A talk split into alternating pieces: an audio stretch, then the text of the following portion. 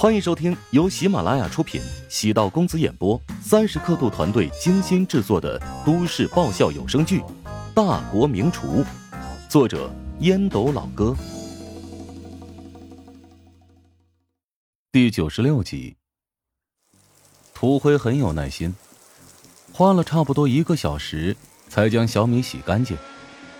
陶如霜对这家宠物医院的服务很满意，虽然自己没有时间常来。但会将会员卡交给丁婵，让他们带着小米过来洗澡。乔治在小米的饮食上有些苛刻，只允许喂剩饭剩菜，在卫生方面要求的更加严格。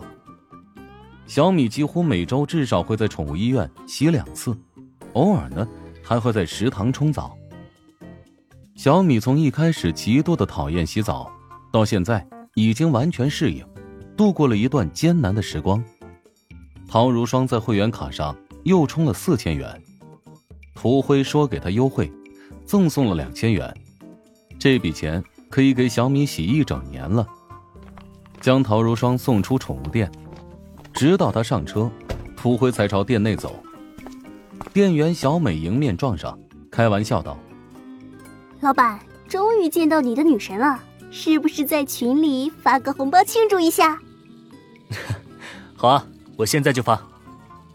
小美连忙掏出手机，员工群里果然出现一个红包，打开一看，竟然是一百二十三块。小美显然没有想到涂辉会出手这么阔绰，至少包了一个两千元的红包。群里纷纷开始发出这么一类话：“老板威武，老板大气。”等小美反应过来，涂辉已经走远。他转身将手指放在嘴边，朝着小美眨了眨眼。小美连连点头，知道老板的意思，让自己保密，不要声张。小美内心充满了羡慕，那是个女人都希望有老板这样温暖的男友吧。涂辉如今拥有三家宠物医院，现在这家是最大的一家，其余两家是交给其他人打理，每天的生意都特别好。有人初步估算，他的身价至少在五千万左右。近期他也在与几个风投接触，如果顺利拿到融资，宠物医院将以连锁的模式发展，覆盖到全国所有城市。到时候他的身价得至少翻十倍。涂辉是白手起家的典范，毕业之后在宠物医院当兽医，后来跟两个同事合伙干。两个同事没过多久便选择退股放弃，涂辉硬是靠着一个人咬牙扛了下来。涂辉至今没有女朋友，倒不是没有机会。宠物医院的客户不少都是未婚女性，但涂辉向来没有任何行动，唯独对陶如霜，他似乎动了真心。员工们想要发觉这个变化并不难，因为每次陶如霜带着狗过来，涂辉都会亲自接待。涂辉坐在办公室内，打开电脑，屏幕上出现陶如霜的艺术照。他将视频监控调出来，拉取到四十分钟之前，将陶如霜从出现到消失的视频全部截取下来，然后保存在电脑的巨盘。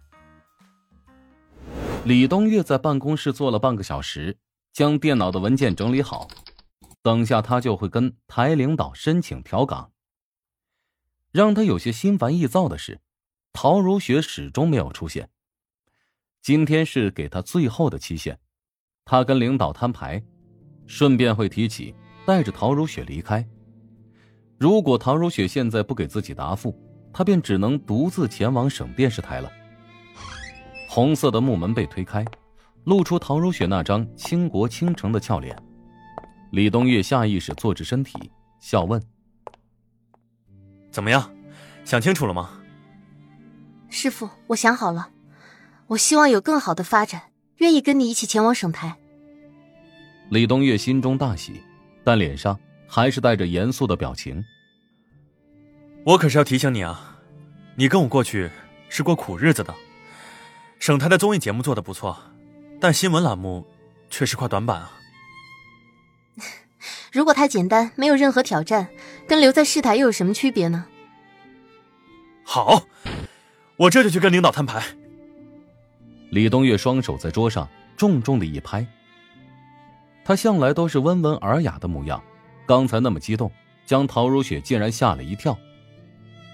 对李东岳而言，陶如雪的选择给他很大的支持。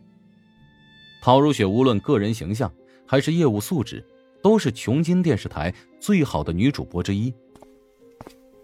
李东岳拿着陶如雪的申请书，朝台长办公室直奔而去。他是电视台老员工，这么多年来取得的成绩一直不错，但琼金电视台对他而言，已经到了某个瓶颈。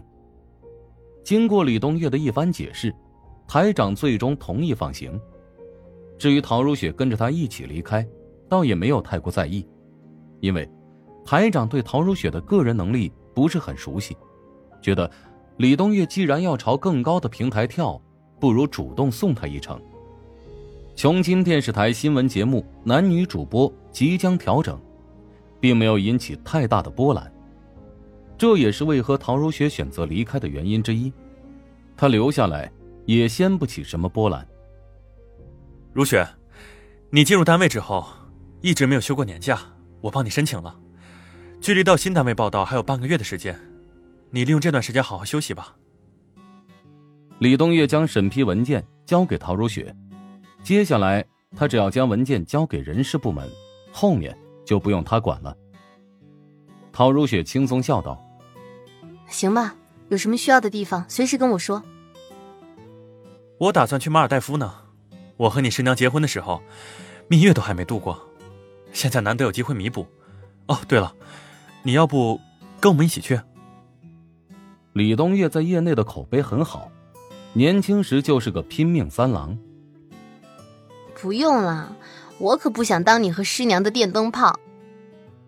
陶如雪突然羡慕李东岳夫妻俩的婚姻，而李东岳呢，见陶如雪转身准备出门，突然喊住她，低声问道。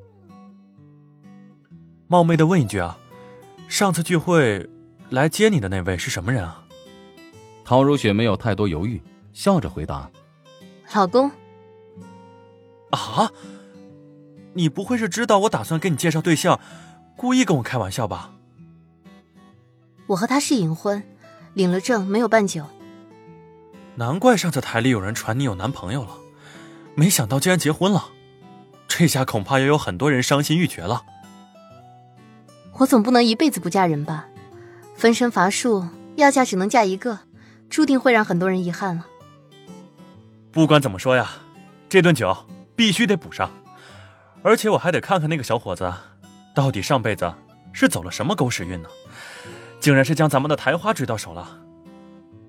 陶如雪突然笑了起来，李东月莫名其妙：“我哪儿说错了吗？”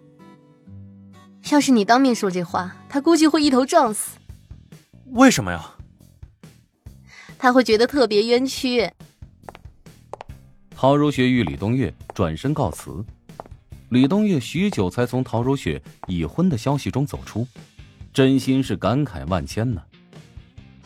陶如雪回到办公室，其他同事纷纷过来道别。